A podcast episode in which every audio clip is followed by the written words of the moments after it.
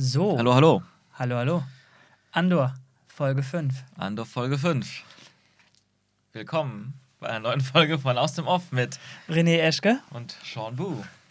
Eine neue Direct Reaction zur neuen Folge von Andor. Der Direkt danach. Keine zwei Minuten her. Richtig. Wie fühlst du dich? Äh, ein bisschen leer, muss ich sagen. Ja, okay. Ähm, ich glaube, wir merken jetzt sehr stark den Preis, den man für diese Drei-Akt-Struktur über drei Folgen zu zahlen hat. Denn die ersten drei Folgen wurden am Stück released. Wir haben gemerkt, dass Ah. immer drei Folgen von einem Regisseur oder Regisseurin ähm, umgesetzt werden und wirklich wie so ein eigener Film funktionieren. Und wenn man alle drei, also wenn man drei Folgen am Stück gucken kann, dann ist das auch irgendwie eine runde Sache, die irgendwo hinarbeitet. Wenn man aber immer eine Woche warten muss, das, wird das zumindest jetzt langsam schwierig, denn die erst, wir haben jetzt gerade die zweite Folge des zweiten Dreiteilers quasi bekommen, äh, mit vielen neuen Charakteren, vielen neuen Situationen. Und das baut jetzt alles auf ein großes Finale hin. Für diesen ähm, Akt. Für diesen, genau, für diesen, ähm, oder für diesen Dreiteiler, sage ich jetzt mal. Ähm, und es ist ja eh ein Spoiler, also ein, voll, ein Ja. Talk voller Spoiler. Also hier geht es ja um einen größeren Raid, einen, eine, äh, einen, einen größeren Heist, den sie davor haben bei einer imperialen Basis. Endor, der sich einer Gruppe von fremden Frührebellen angeschlossen hat. Und ähm, natürlich ist dieser Heist, dieser Raubzug, den sie vorhaben, das Imperium zu beklauen, ähm, das große Finale darauf, wo dieser Dreiteil jetzt hinläuft. Und der erste Teil letzte Woche hat halt sehr viele neue Situationen und neue Figuren vorgestellt, wie Coruscant, wie Mon Mothma, wie diese imperialen Charaktere und so, was alles irgendwie sehr spannend und faszinierend war, fand ich. Und die dritte Folge, nächste Woche, wird eben ein großes, wahrscheinlich auch actionreiches Spektakel sein, mit vielen auch drama dramatischen äh, Ereignissen und Wendungen, würde ich jetzt einfach mal spekulieren. Aber dieser zweite Teil, den wir heute gesehen haben, fühlte sich halt ein bisschen an wie so ein Übergangs- Mhm. äh, ja, Film, wollte ich gerade sagen, Übergangsteil. Der irgendwie so ein bisschen nachbereitet, was die letzte Folge gemacht Ja, hat, ja. ein bisschen weiter vorbereitet, was die nächste Folge danach wirklich erfüllen soll und möchte. Und ja,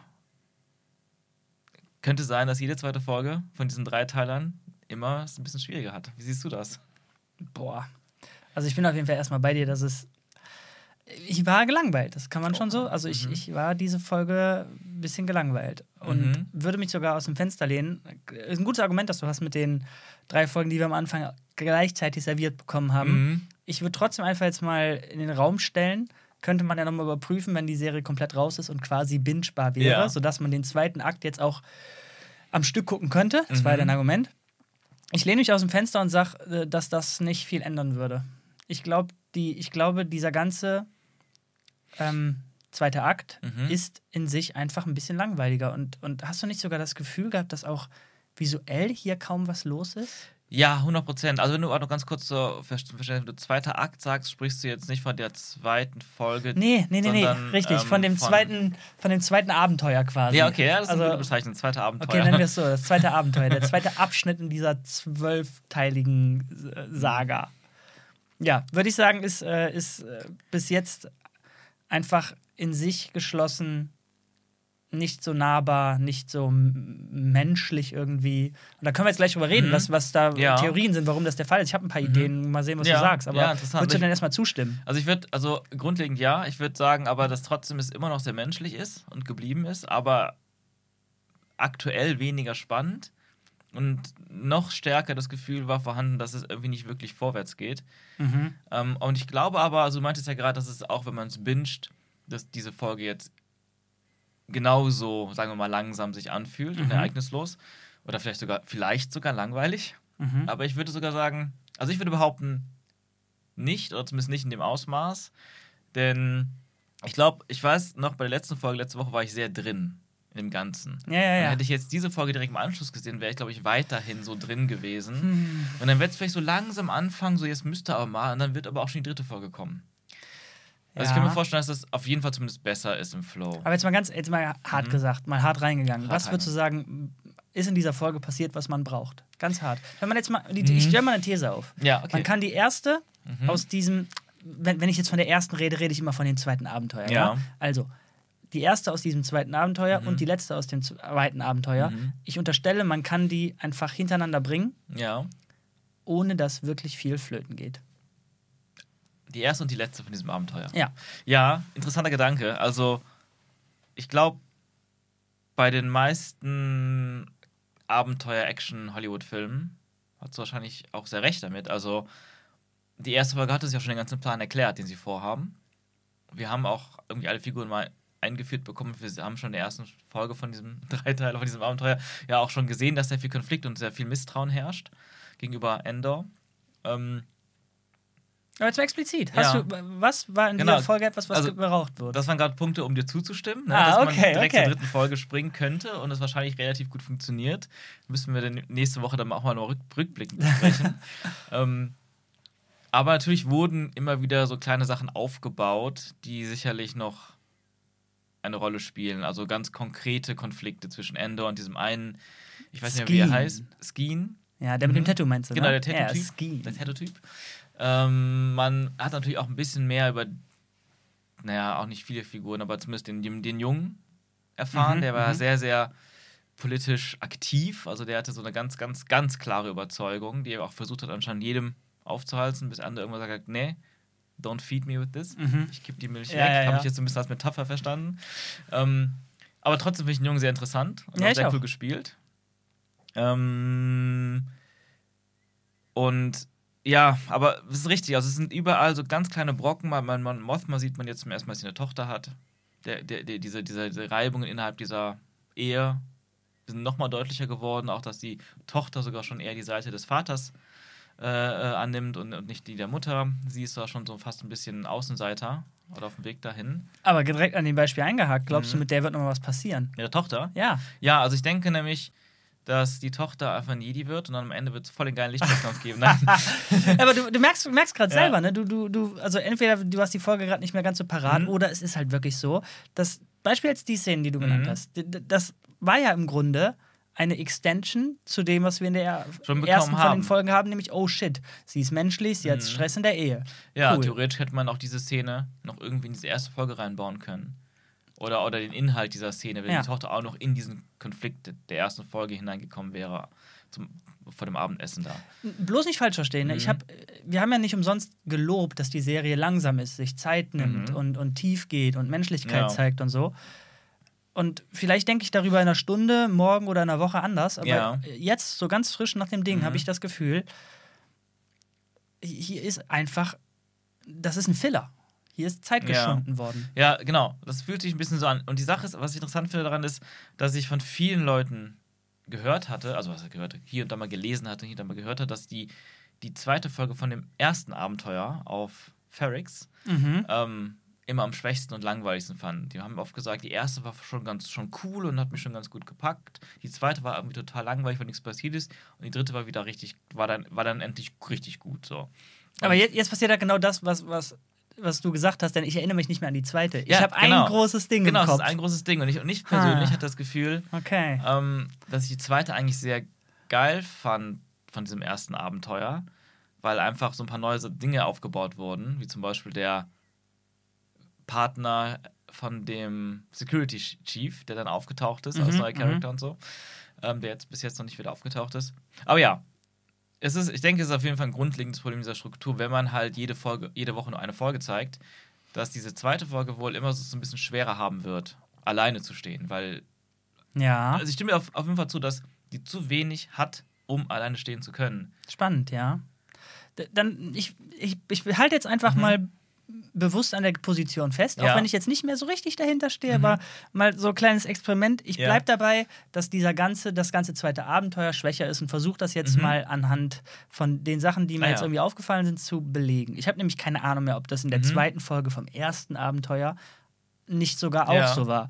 Ähm, und zwar habe ich bei dem ganzen ersten Abenteuer nicht das Gefühl gehabt, das, was ich jetzt halt hatte, nämlich hier ist viel, ja, mir fällt das schwer in Worte zu fassen, so mit der Brechstange konstruiert. Okay. Ähm, Beispiel diese ganzen, ich mache mal in Anführungsstrichen Wannabe-Bonding-Szenen zwischen Ja. ähm, Clem, also dem Fake-Namen von äh, Endor, und dem Rest der Crew irgendwie. Ähm, ich ich habe das alles irgendwie nicht abgenommen. Das hat sich mit der Brechstange angefühlt. Okay. Findest du das auch? Also ich muss auch sagen, dass ich da die ganze Zeit nicht so richtig drin war und nicht so richtig reingekommen bin und mich dass die Figuren nicht so mitgenommen haben oder gepackt haben wie im ersten Abenteuer Ferrix. Da, das, das, da bin ich auch bei dir. Teilweise fand ich es auch ein bisschen aufgesetzt, wo ich dann zeitweise dachte, ja, so langsam haben wir verstanden, dass die dem alle nicht trauen und er denen nicht traut und dass da ganz viel ähm, Konflikt ist in dieser, innerhalb dieser kleinen Rebellion und ähm, ja, also Okay, konkretes Beispiel. Mhm. Ähm, da, ich meine, Skeen kommt nachher zu Endor an und verpackt so eine Fake-Entschuldigung in seinem Stil und erzählt von seiner tragischen Backstory. Ja. Die war sowas von mit dem Baseballschläger einfach auf den Kopf gekloppt und so. Mhm. Er hat es halt selbst gesagt. Vel will, dass ich dir das erzähle.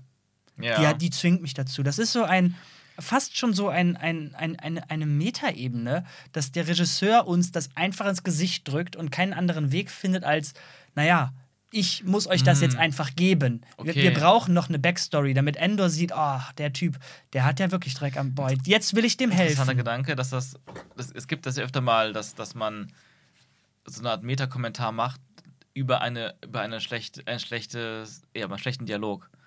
Also Ja. wo dann jemand halt irgendwie eine Information raushaut oder was auch immer und dann sagt jemand anders kritisiert das direkt, als würde man dem Zuschauer sagen, ha, wir wissen ja, dass das schlecht geschrieben war, aber dadurch, dass wir es jetzt selber ansprechen, könnt ihr es jetzt nicht mehr übel Okay, nehmen. dann falsch verstanden. Aber- das meinte ich hier nicht. Ah, okay, Das hat okay. sich angefühlt, als, als, als müsste es das fast schon sein, aber ich, ich, ich sag nicht, dass der ich das gewollt denke war. auch nicht. Also im Endeffekt ist ja auch Val diejenige, die versucht, dieses Team so zu gestalten, dass es funktioniert. Und sie bedeckt, hüllt sich ja auch sehr viel in Schweigen. Und in dem Fall war das wohl ihre Ansage an ihn, damit das hier auch, damit dieser, damit dieser Mission auch gelingt. Ähm, also ich, ich, ja, ich weiß nicht, also ich fand es auch an sich, die Story, die er erzählt hat, auch, war, da war ich auch einfach irgendwie nicht richtig mehr drin und Ja. aufmerksam, weil eben die ganze Zeit nicht so richtig was Packendes passiert und die Konflikte nicht so packend waren. Aber gleichzeitig kann ich mir vorstellen, wenn ich das einfach mal ein bisschen positiv Ja, ja, genau. versuche, ne, zu Ja, sehen, dass das schon alles gut durchdacht ist, wie die Figuren sich gegenseitig auch benutzen gegeneinander, wie so Spielfiguren für ihr Ziel, für ihre Mission und dass das alles noch irgendwie geerntet wird in der nächsten Folge und wie die Figuren dann halt auch sich verhalten, weil es wird ja sicherlich schief laufen alles. Ja, ja, ja, klar. Und dann ist es halt so, in einfachen Abenteuerfilmen bricht das die Gruppe nicht auseinander, lässt es die Gruppe nicht auseinanderbrechen, sondern dann finden die halt geschickte, heldenhafte Lösungen, um die Konflikte, die eigentlich nur durch die Bösen dann entstehen, zu, zu lösen. Aber hier wird sicherlich deutlich, deutlich mehr passieren zwischen den Figuren. Aber gen- genau das meine ich ja. Um, denn es ist ja klar, du, du hast ja natürlich recht, es wird irgendwas schiefgehen und mit hoher Wahrscheinlichkeit wird Andor dann den Tag retten. Ähm, oder zumindest äh, ein, ein, noch größeres äh, Leid verhindern, sag ich mal, und irgendwen dann noch retten. Mhm. Ähm, Vielleicht, vielleicht aber nicht.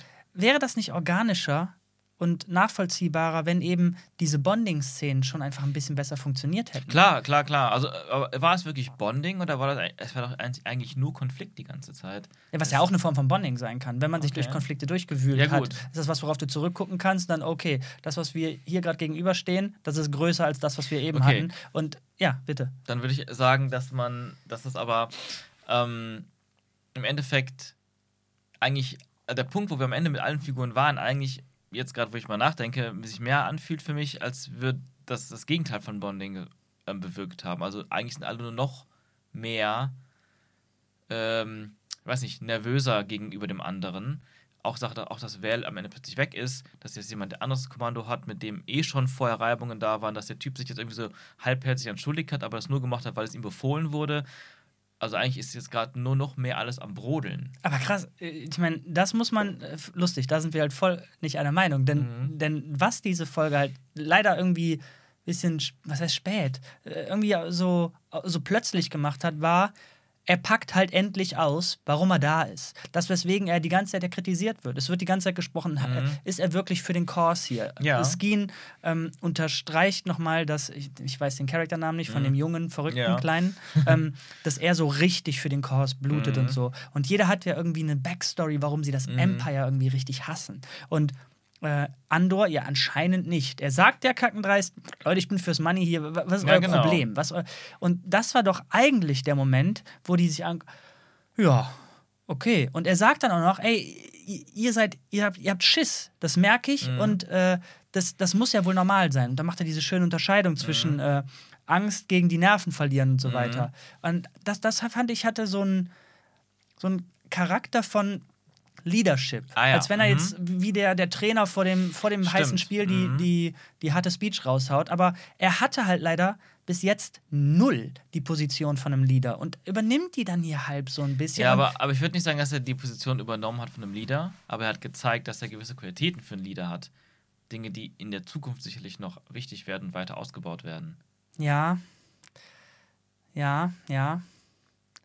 Okay, andere Frage. Mhm. Wie, wie hat Skeen überhaupt gesehen, dass er sich diese, diesen, diesen Stein wieder umgehangen hat? Ähm, Also habe ich was verpasst, dass er wirklich in dem Moment hingeht und ihm das Messer in die Kehle hält? ja, es war überraschend. Also ich habe es auch nicht wahrgenommen. Ich weiß nicht, ob ich in dem Moment kurz geblinzelt habe, weil in, in, in, ja, also sagen wir mal, billig oder, oder, oder einfach gezeigt wäre es halt, es gibt einen Moment, wo man wirklich sieht, wie Skin irgendwie Ja, dahin genau. guckt, dann siehst du, dass da vielleicht so, so, so eine Erhebung ist unter dem Ja, Shirt ja. Von, von Endor und dass er sich fragt, was das sein könnte oder vielleicht irgendwo guckst du mal raus und er hat es gerade gesehen. Haben wir, glaube ich, nicht bekommen, Nee, ne? diesen Shot, diese Shots, aber das würde mich jetzt nicht stören. Die Sache, dass er sich jetzt überhaupt an, umgehangen hat, Endor, war für mich schon das Zeichen, dass das nicht ungesehen bleibt irgendwie, weil das so, ja, ich weiß nicht, sonst hätte man das nicht so offensichtlich gezeigt. Okay. Ich, ich hau einfach mal weiter Probleme gerne. raus äh, und bin gespannt, was du dazu sagst. Mhm. Das andere, was mich wirklich gestört hat, war sein, also Endors Mhm. übertriebener in meinen Augen Ausraster, dass seine Tasche angefasst wurde, die er mitten am Feuer liegen lässt und sich Mhm. offensichtlich, so habe ich es wahrgenommen, Ja. in dem Camp, auch wenn ihm immer noch kein Vertrauen geschenkt Mhm. wird, finde ich, bewegt er sich in dem Camp relativ frei und äh, ja, vertraut den anderen, aber lässt dann seine Tasche in der Mitte liegen und sobald die jemand anfasst, rastet der vollkommen aus. Ja, also ich war mir jetzt gerade nicht sicher, da hatten wir ganz kurz mal äh, zwei Sätze gewechselt, während wir geguckt haben. ich hatte halt auch direkt den Eindruck, so, wow, wo kommt das jetzt her? Aber danach dachte ich, gesehen zu haben, dass er in der Tasche diesen Kristall versteckt Nein, hatte. eben nicht. Aber du meinst, er hat ihn irgendwo anders Genau, herausgeholt. die hat der aus seinem Schuh geholt. Der hat an seinem, an seinem Schuh so Meinst du nicht, dass er aus dem Rucksack, aus dieser Tasche einen Ersatzschuh geholt hat und da drin war der, der Nee, ähm, ich kann mir nur vorstellen, dass das. Du hast nämlich da gesagt, und ich meine, wir haben danach die zwei Sätze gewechselt. Ja, auch so. Ähm, mhm. Du hast dann nämlich gesagt, oh, vielleicht äh, ist er einfach so misstrauisch so. oder äh, liegt das gerade an der Gruppe? Denn wenn er generell aus seinem, sag ich mal, Trauma, Mhm. Schwester weg, von dem Planeten weg und er hat jetzt schon zweimal gedroppt, dass er irgendwie äh, in einer Art von Krieg war oder Mhm. irgendwo gedient hat und dann kam ja von Skeen der Kommentar hier, der äh, die Axt vergisst, aber der Baum, der erinnert sich, ne? Mhm. Ähm, Mhm. dass ihm da ein paar Sachen widerfahren sind, weswegen er so allergisch er darauf ist, ja. reagiert. So. Ja, äh, genau, genau, genau. Ich erinnere mich. Ich hatte die Frage gestellt, ob er, ob in dem Rucksack etwas ist, was niemand sehen darf. Genau. Damit die Tarnung, sonst wird die Tarnung auffliegen, also ganz bewussten Selbstschutz. Ja. Oder, genau, ist Endor vom Typ her so, dass er einfach so reagiert, wenn man mit seinen Sachen umgeht. Genau, und dass das irgendwie gerade nicht so klar ist, ist, ein, ist irgendwie noch so ein weiterer Stein auf so einem Haufen Ja. von, ist, was ist jetzt hier los? Genau, ich kann genau. es nicht greifen. Dafür, dass sich die Serie so viel Zeit nimmt und so Ja, viel Tiefe allem gibt, so viel so alles so menschlich darstellt, gibt es doch mal wieder Sachen, die, wo man sich fragt, aber warum verstehen wir das jetzt gerade nicht? Und da ist immer die Frage, vielleicht erfährt man das ja oder man, man, oder man versteht es einfach, weil man den Charakter erst in, nach sieben Folgen vielleicht erst richtig kennengelernt hat. Genauso wie in den ersten drei Folgen gab es auch mal wieder auch zwischen uns diese Fragen, ja, was ist denn jetzt genau auf dem diesem, Heimatplaneten passiert äh, auf Kenari? Was, wa- warum sind da keine Erwachsenen? Wa- War jetzt das Imperium da oder war die, waren die Separatisten da? Und, und wie alt war er da jetzt? Und, und was ist. Also, ne, diese ganzen Zusammenhänge haben wir uns ja auch mal wieder gefragt, die bisher auch noch nicht weiter vertieft wurden. Ist die Serie so gemacht, dass sie uns das auch gar nicht erzählen will. Ja, warte, aber da ist ein Unterschied. Und zwar ist in diesem ersten Abenteuer das ein klarer Strang gewesen mit Flashbacks, die Mhm. Ja, ausproduziert ist waren, die wir gesehen Mhm. haben. Das heißt, das war immer so ein Hin und Her. Und das hier, wenn Mhm. dieser Moment jetzt einfach ein Teil seines Charakters sein soll, den wir jetzt so stückchenweise kriegen, dann ist das mir persönlich nicht klar genug. Mhm. Denn wie gesagt, im ersten Abenteuer waren es explizite Momente, die wir hatten. Ja. Und jetzt wäre es so ein, naja, man kann auch interpretieren, nee, nee, das geht nur um die Leute, das ist gerade nicht sein Charakter. Das ist mir zu unklar. Ja, es ist, es ist auf jeden Fall unklar. Deswegen habe ich ja direkt so reagiert, als er den Kristall irgendwo Ja, genau. rausgeholt hat. Ach, guck, das wollte, deswegen war er so allergisch, aber dann war es ja scheinbar nicht aus, dem, aus der Tasche. Also vielleicht gucken wir gleich nochmal rein, vielleicht vertue ich mich, äh, denn es würde Sinn machen, wenn es in der Tasche war. Mhm. Auf der anderen Seite wird aber halt doch Sinn machen, dass er den die ganze Zeit an seinem Körper trägt. Wenn er der so wertvoll für Ja. ihn ist, warum sollte er Aber ihn überhaupt in der Tasche lassen? Warum hat er dann das immer im Schuh versteckt und zieht sich das dann plötzlich an? Richtig, das ist die andere Sache. So. Ja. Ähm, äh, vielleicht gucken wir nochmal rein, Mhm. fand ich auf jeden Fall ein bisschen komisch. Was halt leider im, in diesem Geflecht der vier Abenteuer, wie es zu sein scheint, mich gerade ein bisschen stört, ist, dass wir eben in diesem ersten Abenteuer Mhm. Sachen aufgebaut haben, die jetzt komplett liegen gelassen werden. Und zwar eben diese Schwestergeschichte, seine Herkunft Mhm. ähm, und eben auch so ein bisschen, wie er als Person tickt. Denn ich meine, wir kriegen jetzt auf jeder Ebene Mhm. nicht mehr Endor. Ich meine, er ist gerade in Kognito unterwegs Mhm. und läuft als Clem durch die Gegend und ich finde, so fühlt es sich auch an. Wir Ja. kriegen keine Insights mehr von dem. Das Wir stimmt. sehen, wir sehen keine Reaktion, wie er sich über die Schulter guckt oder sonst was. Der ist, wenn immer, in irgendwelchen Dialogen oder so Hm, verhaspelt interessant, und ja. ich, ich habe keine Erinnerung jetzt daran, dass wir ihn irgendwann mal alleine sehen, wo er sich dann den Kristall nochmal anguckt und, und Ja. dann wir irgendwas in seinen Augen interpretieren können oder Hm, wo er interessant. irgendwo dran denkt. Ich weiß es nicht. Ja, ja, das stimmt schon. Interessanter Blickwinkel, ja. Also gerade jetzt, wo du es sagst, ähm, in, im ersten Abenteuer hatten wir auch, wir hatten auf jeden Fall viel mehr Zugang zu ihm, vor allem weil wir auch sehr viele Bezugspersonen von ihm hatten Ja. in seinem Leben. Ähm, Bix, äh, die ist auch noch nicht wieder aufgetaucht, tauchtes Marva, Ja. der eine Kumpel von der Ja. Arbeit, der eine eifersüchtige, nicht wirklich Kumpel von der, Ja. von der, von der, von der Werkstatt da und so. Ähm, und seine, sein eigenes Treiben, die ganze, seine eigene Motivation, Schwester finden oder jetzt, okay, ich habe Scheiß gemacht, ich muss hier irgendwie weg, ich muss irgendwie Geld kriegen, ich muss Mhm, abhauen, ja, ich muss ja. aber noch ein paar Sachen regeln hier und ein paar Sachen wieder gut machen, damit ich, bevor ich abhauen kann. Das war alles sehr persönlich Ja, genau, von ihm, äh, so, so die Motivation und der, der Antrieb. Und jetzt ist er in einer komplett anderen Situation, ja. Es ist eine komplett andere Art von Darstellung von Ende, das stimmt. Das Problem ist, ich will das jetzt gar nicht groß kritisieren und sagen, das sei schlecht. Ich sage nur Mhm. gerade offen, dass sich das ein bisschen komisch anfühlt, dass wir so zwei grundverschiedene Tonalitäten bekommen innerhalb einer Serie, die ja quasi. Ja. Also, wir, wir reden ja von einem Cut. Und zwar von Mhm. Folge 3 auf Folge 4 Richtig. ist alles anders. Mhm. So, wir kriegen am Anfang, bevor er Teil dieser Mini-Rebellion ist, noch mal ein bisschen was von ihm Mhm. zwischen Luthen und ihm im, ähm, im Raumschiff, wo er noch mal ja, ein bisschen lügt und sagt, ich war im Krieg und Luthen so, ein Scheiß warst du, ich weiß ganz genau, wo du warst. Ja. Und das war's. Seitdem habe ich das Gefühl, Mhm. wir kriegen nichts mehr von diesem Mann. Ja, aber vielleicht, vielleicht liegt es auch einfach so ein bisschen der Art, wie dann jetzt der neue Regisseur, die neue Regisseurin in dem Fall, Ja, genau. inszeniert. Ja.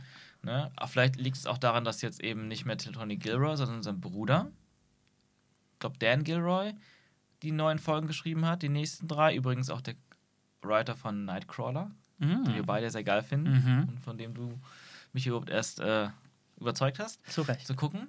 Ähm, vielleicht liegt es aber auch daran, dass das irgendwie in deren Gesamtkonzept passt, weil eben jetzt Endor, also es ist nur eine Idee, ein Beispiel, dass Ja. Endor jetzt gerade quasi eben seine vertraute Umgebung verlassen hat und in so eine neue Gruppe reingeworfen wird, wo alles fremd und neu ist und wo er eigentlich nicht unbedingt sein will, außer fürs Geld. Versteh mich nicht falsch. Das macht Sinn, dass wir jetzt gar nicht so viel von ihm sehen. Ich sage gar nicht, dass Mhm. ich jetzt in diesem Kontext was von ihm gewollt hätte. Ja, es ist nur eine Beobachtung, dass es anders ist, genau. Ich, ich, wenn, wenn ich kritisiere, dann kritisiere ich die Entscheidung, dass die das gemacht haben, ihn in so ein Abenteuer zu stopfen, wo man das, was man bis jetzt aufgebaut Mhm. hat, einfach nicht mehr nutzen kann. Ja. Zumindest für, je- für jetzt, für diese drei Für- für- Folgen. Genau, für diese drei Folgen kann man es wirklich wenig nutzen. Ja.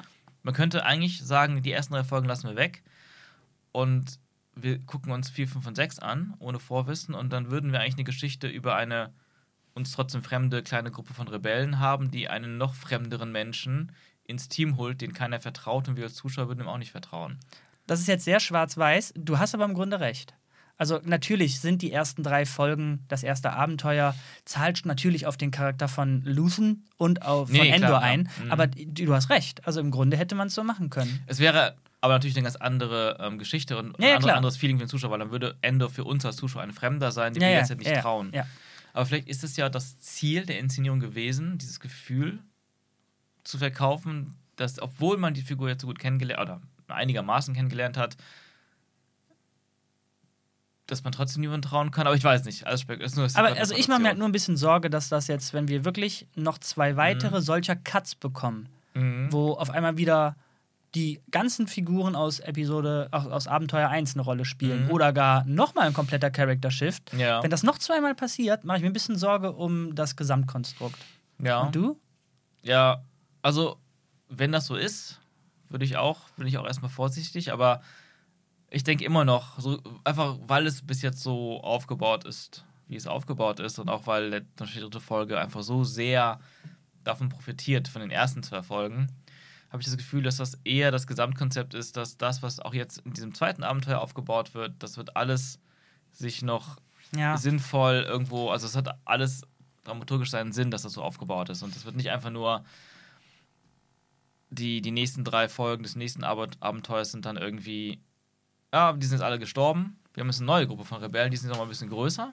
Da bist du jetzt auch dabei. Und jetzt greifen wir aber noch eine größere Basis an. Und die Figuren von 1 bis 6 sind eigentlich fast alle egal, außer vielleicht die Imperialen. Das kann ich mir nicht so wirklich vorstellen. Zumindest nicht in dem Ausmaß, dass, dass, nicht, dass nicht wirklich die Dinge, die noch aufgebaut wurden, wie die Figuren aus, aus den ersten drei Folgen und auch selbst die Figuren von jetzt, dass die alle noch, das wird alles noch irgendwie, entweder wird alles am Ende zusammenkommen und dann sind die plötzlich alle eine große Rebellion. Auch ganz, das ist vielleicht wieder zu einfach gedacht, aber Ja, ja. ähm, nee, ich denke, das hat alles, also ich gehe immer noch davon aus, dass dramaturgisch auch alles schön zu ernten ist später. Ja, aber findest du nicht. Also, ich kriege, je mehr wir darüber reden, das Mhm. Gefühl, dass wirklich jedes Abenteuer als solches als ein zusammenhängendes Ding konzipiert auf- wurde und ja, gar das- nicht so sehr auf Folgencuts geachtet wurde. Ja, ja, ja, Denn- so fühlt es sich ja an. Mhm. Genau, und ich, ich würde mich jetzt, je mehr wir darüber reden, Mhm. echt freuen, wenn drei Wochen warten, drei Folgen, drei Wochen warten, Mhm. drei Folgen oder zwei Wochen, keine Ahnung. Ja, ja. Ähm, denn, denn das hier gerade, denn die Sache ist, wenn die halt wöchentlich jetzt releasen, haben wir ja keine andere Wahl. Die, die da gerne drüber sprechen, die sogar einen Podcast dazu machen, sonstigen Content. Wir müssen ja jetzt diese Folge irgendwie einordnen. Und wenn Mhm. du halt eine ganze Woche zurückgelassen wirst mit, in Anführungsstrichen, nur dem, was wir jetzt gesehen haben, ja. dann, dann ja, ist einfach schwierig, finde ich. Und ich meine, guck mal, wir beide sind ja eigentlich schon welche, die die Serie ziemlich gefeiert haben. Ja. Das heißt, wir fanden die, das erste Abenteuer Hammer Mhm. und viele fanden das zu langsam und zu langweilig. Mhm. Alter, was sagen die dann jetzt zu dieser Episode? Ja, das ist ein guter Gedanke, ja. Wahrscheinlich wird die es auch sehr schwer haben und dann wird man wahrscheinlich echt überlegen, ob dieses Konzept in dieser Form so aufgeht, dass man eben wirklich jede Folge einzeln macht oder jede Folge so schreibt oder entwickelt hat, als wär, obwohl es eigentlich eine große Folge hätte sein müssen. Sagen wir mal, der Backlash wäre jetzt wirklich groß. Mhm. Meinst du, so jemand wie Disney würde dann sagen, ja, hm, habt recht, und da war so ein cooler Podcast, der hat vorgeschlagen, ähm, wir machen, ist ja egal, woher die das Ja. haben, aber glaubst du, es kann sein, dass die dann wirklich warten und die Abenteuer als, als Ganzes Nee, nee, releasen? das glaube ich nicht. Also ich weiß nicht, wie weit die Entwicklung ist jetzt. Ob, Ah, ob, ob, okay. ob, ob jetzt alle schon fertig sind und darauf so, warten oder ob mhm. die teilweise halt noch, noch ein bisschen fertig machen, einfach die Post-Production. Ne? Ähm, vielleicht ist aber auch schon alles fertig. Aber ich glaube nicht, dass man darauf hört, weil. Ah, ich, also, ach, keine Ahnung, irgendwie kann auch wirklich alles passieren. Kann auch sein, dass die jetzt trotzdem bis Folge 9 alles so machen wie gehabt und dann sagen: Hey Leute, wir warten nicht mehr drei Wochen, ihr kriegt jetzt die letzten drei Folgen als Ganzes, als großes Final-Event. Was ja gerade quasi in ist, ne? Better Call Saul und, äh, nee, Stranger Things hat es nur gemacht, Mhm. wo dann das Finale als Ganzes Ja. gelauncht wurde. Vielleicht. Aber vielleicht ist es auch gerade so, dass, sie, dass gerade in den letzten drei Folgen eh so viel passieren wird und jede Folge so fett ist, dass die dann erst recht sagen, nee, jede Woche, dann bleibt man halt noch voll am Ball. Hm. Ja. Ähm, So, soll ich mal einfach noch was reinwerfen? okay. Äh, denn tatsächlich, Mhm. sind in dieser Folge echt ein paar Sachen, die mich, die mich gestört haben. Das Ja. andere, was mich gestört hat, war eine Szene, die ich interpretiert habe als, okay, Andor muss jetzt, also dass die Writer irgendwie gedacht haben, okay, wir brauchen irgendwas, damit Andor ähm, einen Mehrwert für diese Gruppe hat. Und dann kriegen wir die Szene, in der sie, die beiden Leader, Val und der andere, dessen Namen ich leider nicht mehr parat habe, ähm, so, eine, so ein Fake-Quiz mit ihm machen. Und wie würdest du das äh, Gewicht davon herausbekommen? Mhm. Und Andor sofort durchschaut, ihr habt keine Ahnung, oder? Doch, doch, das, äh, sag mal bitte. Ihr, ihr habt wirklich keine Ahnung. Oh mein Gott, ihr wisst nicht, wie ihr das Ding darunter bekommt. Ich fand sowohl der Versuch von denen, den fand ich plump, Mhm. So, als auch, dass Andor es sofort rafft.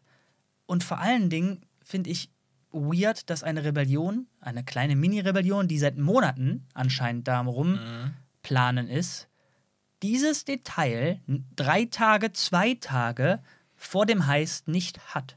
Ja, Das ist fucking weird. ich weiß nicht. Also, das hat mich tatsächlich gar nicht gestört. Krass, okay. Ähm, vielleicht war es ein bisschen konstruiert und so, aber ich fand, das fand ich jetzt wirklich gar nicht so schlimm. Äh, Hat das bei dir nicht hervorgerufen, dass diese Mini-Rebellion da gerade wie die übelsten Dilettanten rüberkommen? Was haben die da monatelang gemacht? Und die, die haben zuerst, also wenn du an so eine Rebellion denkst, doch erstmal so, keine Ahnung, die, die haben ja das Insight-Wissen von diesem Typen. Und da, da muss jetzt so ein, so ein Endor rankommen, der, das ist halt ein Add-on und das weiß ich halt, weil Reasons. Das, da, da unten rechts kann man lesen, wie, wie, wie viel das Ding wiegt. Ja, ich weiß nicht. Da habe ich irgendwie keinen Okay, krass. keine Gedanken. Ich kann es auch nicht irgendwie verteidigen oder so, aber es hat mich, hat mich jetzt nicht gestört. Es hat mich hat irgendwie auch irgendwie in den Flow gepasst und Okay. für mich zumindest. Und ich weiß nicht, ja, gut, da ist einer, der eigentlich immer da ist, ne, der auch da arbeitet, der könnte eigentlich alle Informationen schon viel früher rausgeben. Vielleicht kamen die Informationen einfach zu spät, vielleicht haben die halt, man hat manchmal auch einfach 20.000 andere Sachen vor Augen, die wichtig sind. Und dann Ja. Verliert man nicht mal das eine oder andere Detail aus den Augen oder hat es einfach nicht auf dem Schirm. Aber es, also, soweit ich den Planet jetzt verstanden habe, ist das schon ein ziemlich wichtiges Detail. Und ich meine, wenn Endor einfach sagen kann, ey, da ist so ein Add-on, der Typ, ich meine, ähm, wie, oh, jetzt habe ich den Namen nicht, äh, Gron? Groin? Gro- Gron? Der, Wer? der Imperiale ist Insider von denen. Ach so, weiß ich auch nicht den Namen. Genau. Ähm, der wurde uns ja in drei oder sogar vier Szenen als ziemlich strenger, Mhm. aber dennoch sehr fairer Leader gezeigt. Also ich habe das Gefühl gehabt, dass die Leute den respektieren vor Ort Mhm. und man an- auch mit dem reden kann und er aber auch dementsprechend, was auch immer er möchte, von den Mhm. Leuten verlangen kann. So wurde er mir irgendwie gezeigt. Sprich, wenn dieses Problem besteht, scheiße, wie viel wiegt das Ding? Äh, Der, also der kann nicht rauskriegen, dass dieses Add-on existiert? Ja. Hm. Okay. Ja, ich weiß nicht, da habe ich wirklich gar keine. Okay, cool. Gar, das, das, das, ja, das, Ja, das- das- Für mich, für mich gerade eine gedankliche Sackgasse, da weiß ich es nicht. Aber es ist ja super spannend. Ich meine, das, das, da merkt man ja dann wieder, was, was so, ein, so eine Grundstimmung irgendwie, wenn man irgendwie von Anfang an nicht ganz so drin ist, dann zulässt, dass Gedanken irgendwie abschweifen. Ja, ja, dass dass man dann man Sachen hinterfragt, die man Mhm. sonst nicht hinterfragt hätte. Ja, ja, wahrscheinlich, voll, wahrscheinlich hat das erste Abenteuer auch irgendwie Probleme, die wir nicht gesehen haben oder ich in dem Mhm. Fall nicht gesehen habe, weil, weil mich der Rest irgendwie so abgeholt hat. Und dann Mhm. habe ich, boah, was eine Überleitung, Hammer. Ich sag nämlich, was in Abenteuer 1 richtig, richtig geil war, Mhm. war der Look und die Kamera. Ja.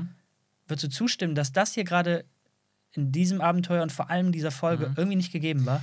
Es ist weniger gegeben auf jeden Fall, habe ich auch einen Eindruck. Also Look und Kamera, Kamera war we deutlich weniger irgendwie besonders oder Erzählerisch. erzählerisch auch nicht besonders unterstützend. Das war Ja. sehr einfach gefilmt. Verhältnismäßig im Vergleich zu dem, was wir vorher bekommen Ja. haben. Das war jetzt wieder ein bisschen mehr, wie man so Serien erzählt. Und deswegen hatte ich auch so ein bisschen die Befürchtung, ja, die ersten drei Folgen oder vier Folgen haben sie richtig reingeballert und jetzt wird es plötzlich weniger. Jetzt wird es wieder, ist, ne, jetzt wird es halt zu einer Serie. Aber generell kommt auch dazu, dass der ganze Look oder der Look an sich ist ja super. Ne, da hat sich jetzt nichts getan an, an Sachen Licht, an Sachen Nee, genau, ja. Kostümqualität oder Ja. so. Aber ich bin nicht der größte Fan der dieser, ich weiß nicht, schottischen Berge-Location. Mhm, mhm. Oder sind es irische Berge, ich weiß es nicht. Aber ähm, Halt nicht Star Wars. Genau, es ist halt, es ist halt wirklich so. Es ist halt, ja, diese Folge war wirklich ultra wenig Star Wars. Und ähm, ja, und natürlich geht es mir dabei nicht um Fanservice, dass er jetzt irgendwie, weiß ich nicht, die, weiß ich, einfach ikonische Raumschiffe oder Figuren rumlaufen, aber es war wirklich so irdisch dieses Mal. Ich meine, wir hatten Mhm. auch letzte Folge schon diese Ziegen, die dann, du eben meintest, auch beim Gucken, ah, man gibt den zwei Hörner mehr und schon sind es Aliens oder was. Also bei den Hunden haben die wenigstens ein Kostüm noch drum gepackt. Genau, das waren ne? da waren die Köpfe anders. Mhm. Ja. Genau, also Ferrix war schon, war ja, Ferrix war ja auch in manchen Hinsichten ein bisschen irdischer. Und das ist ja auch meine Kritik seit Disney-Beginn, Ja, ne? Nachdem Lukas nicht mehr dabei ist, sieht das ganz oft zu irdisch aus. Bei den Filmen, bei den Serien, immer wieder mal an verschiedensten Stellen. Und das zieht sich auch hier durch. Und man muss natürlich auch dazu sagen, es ist natürlich auch eine Budgetsache. Ne? Man kann natürlich, wenn du sagst, alles muss wirklich komplett nicht mehr irdisch aussehen, sondern wirklich irgendwie so exotisch und, und, und, und, und, und, und fantastisch und Science-Fiction-haft, dann musst du ja auch einfach entweder viel mehr und größere Kulissen bauen und oder viel mehr künstlich erschaffen. Und ähm, es ist halt eine Budgetsache. Und natürlich haben die jetzt hier bei dieser Serie sehr, sehr viele echte Locations genommen, was wir ja auch sehr befürwortet haben, Mhm. dass wir eben nicht die ganze Zeit in so einer Volume ne? Stage, äh, Stagecraft äh, arbeiten und drehen und ähm, ja, echte Kulissen und natürlich auch eben nicht immer nur diese Naturlandschaften. In den ersten drei Folgen hatten wir eben Ferrix, eine, die haben eine riesige Stadtkulisse gebaut. In der vierten Folge hat man recht viel von Coruscant gesehen. Und das sah auch alles ziemlich gut aus. Aber auch hier haben die schon, hat man schon gesehen, das hab ich, ähm, dass sie eben auch in viel echten Locations gedreht haben, die dann halt mit Set-Extensions erweitert haben, was auch immer ein, smarter und für mich cooler Weg ist. Bei Science Fiction, oder sagen wir nee, bei Star Wars, muss halt immer, finde ich, aber immer noch ein bisschen mehr aufpassen, weil, weil, weil eben Star Wars halt nicht die Zukunft ist, sondern eine komplett eigene Sci-Fi-Fantasy-Welt. Und zum Beispiel haben die bei Coruscant, das hat mich letztes Jahr bei der, bei der vierten Folge schon ein bisschen gestört, wo dann Karn ohne Job zu seiner Mom nach Hause geht. Dann läuft er durch so ein paar Ah, ja, ähm, ja, ähm, ja. Orte lang. Das fängt an in so einem Art, so Art Raumhafen, Flughafending. Und dann, was, was alles noch, fand ich, soweit okay aussah. Äh, und dann ist er bei, ja, diese Apartment-Reihe irgendwo in den tieferen Eben von Coruscant. Und es war einfach Beton. Also das war diese ganzen Fassade und was man da gesehen hat an Struktur, wo der langgelaufen ist, das war einfach Beton. Und das hat mich schon richtig rausgehauen, weil ich mir denke, nein, warum sollten die in Star Wars Beton nutzen? Warum sollten die eine, ja, ein, ein, ein, ein Baumaterial nutzen, was auf der Erde schon seit Ewigkeiten, uralten, fast schon alten Zeiten genutzt wird, um Gebäude zu bauen? Wenn du die, die, die, die Städte, die ähm, hochentwickelt sind, bei Star Wars anguckst, sei es die Wolkenstadt auf Bespin, Camino oder auch generell Coruscant selbst, was man ja schon tausendmal gesehen hat in Star Wars jetzt, nichts ist Beton. Es ist immer ein nicht definierbares Material irgendwo zwischen mit einer Art Metall und Plastik vielleicht, Mhm. aber es hat diese Art von Look. Und niemals Beton. Und sobald ihr da dann durch diesen, diesen Walkway geht, wo alles Beton ist, auch wenn man im Hintergrund noch so äh, fliegende Autos hat und sowas, ne, trotzdem plötzlich so, ah, das ist nicht mehr, das ist für mich nicht mehr Star Wars. Es ist ein Detail, das hat mich rausgerissen. Mhm. Ich habe äh, in der WhatsApp-Gruppe von ein paar, paar Kollegen, hat auch einer direkt geschrieben, Beton in Star Wars? Krass, mir gar nicht aufgefallen. Und, und das, das sind so Sachen, ja, eben, weil die meisten, den meisten fällt es nicht auf, deswegen wird das auch, wird auch Ja, drauf ja. geschissen. Aber die Sache ist halt, muss ja auch überlegen, woher das kommt. Es, ist, es sind wenige Sekunden. Es sind zwei verschiedene Shots. Eine totale, wo man ihn über so eine Art Brücke gehen sieht, was auch Teil von so einem Apartmentkomplex ist. Und dann eben dieser längere Gang, wo dann die ganzen Türen sind. Eigentlich sogar drei Shots, weil man noch einen Gegenschuss hat, wo die Nachbarin was sagt. Ähm, dafür, für diese wenigen Sekunden ein komplettes Set zu bauen, sind Kosten, die man einfach nicht ausgeben kann. Genau wie der Flughafen, wo der Typ ankommt. Ähm, dieser Flughafen ist ein echter Ort, ich weiß nicht, ob es ein Flughafen ist, aber irgendeine, ein sehr modern aussehendes Gebäude irgendwo in England. Mhm. Und dann, aber das, was aus den Fenstern ist, da, hast du dann die großen Raumschiffe gesehen und die Skyline von Coruscant. Da drin laufen dann halt Star Wars-Statisten rum, irgendwo noch eine R2-Einheit und Ja, ja. ein paar, paar digitale Screens eingebaut. Und dann ist es halt verwandelt in eine Star Wars-Welt. Und da hat es noch einigermaßen gut funktioniert, fand ich. Obwohl man da schon, fand ich, das Gefühl hatte, das sieht schon sehr irdisch aus. Aber die Sache ist, wir sehen mehrere Shots, wie er da lang ankommt, wie er da lang geht im Flughafen, mehrere Shots, wie er dann noch einen anderen Weg entlang geht, dann wie er da ankommt bei seiner Mom. Das sind mehrere Shots und eigentlich bin ich ja gerade dafür so dankbar und froh, dass da jemand bei einer Serie sich die Zeit nimmt, auch solche Locations wirklich zu zeigen, zu etablieren, verschiedene Orte zu zeigen. Denn das, was wir meistens haben bei Serien, vor allem, aber auch selbst bei teuren Hollywood-Filmen, ein riesiger digitaler E-Shot von irgendeiner, sagen wir mal, Stadt. Cut, wir sind schon mittendrin in der gebauten Kulisse des Zimmers und dann reden die Leute da drin. Und du, du, du fühlst diese Stadt nicht, du fühlst die Location nicht, du fühlst nicht, wie, wie, wie ja, wie, wie sich das ganze Ding anfühlt, wie man sich da durchbewegt. Und das muss man der Serie dann wieder, finde ich, zugute halten, total zugute halten, dass die sich eben diese Zeit, diese Aufnahmen auch nimmt, um einen hineinzuführen in diese Welt. Ich war, ich muss es so ganz kurz noch zu Ende bringen, diesen Gedanken, denn ich habe jetzt vor kurzem Avatar im Kino gesehen, remastered. Der Film ist von 2009, 13 Jahre alt.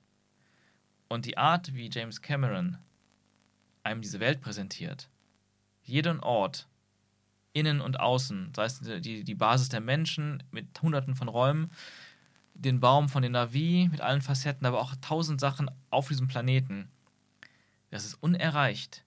Das Ding ist 13 Jahre alt und es sieht so viel besser aus als alles, was du heutzutage von Marvel im Kino siehst.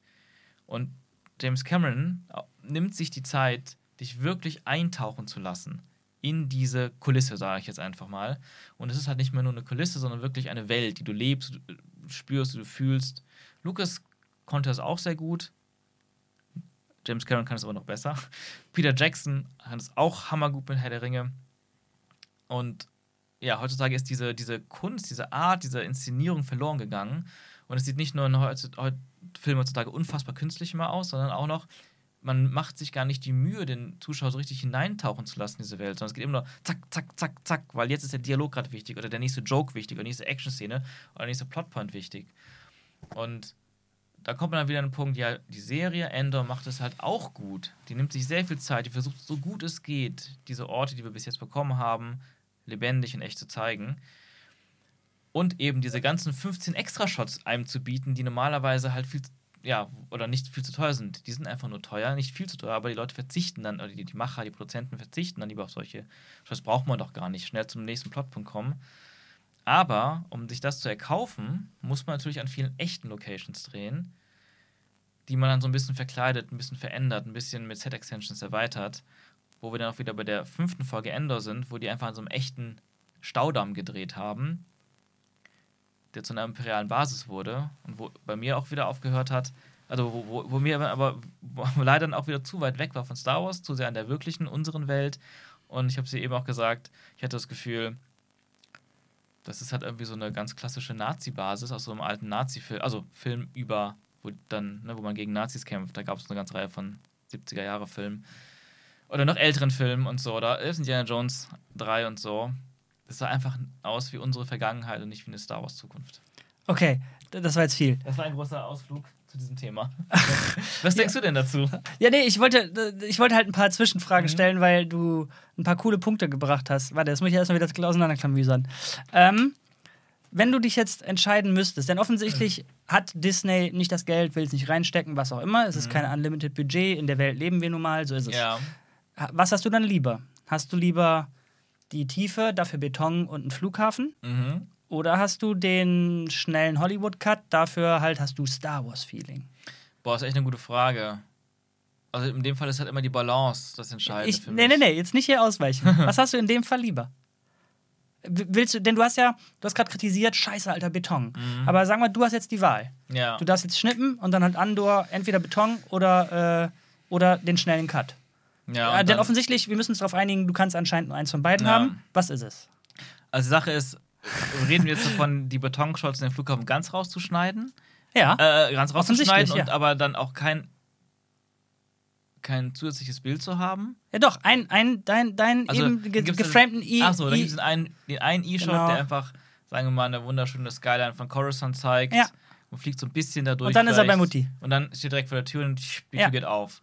Ja, so wird man es auch erzählen können. Aber was hast du lieber?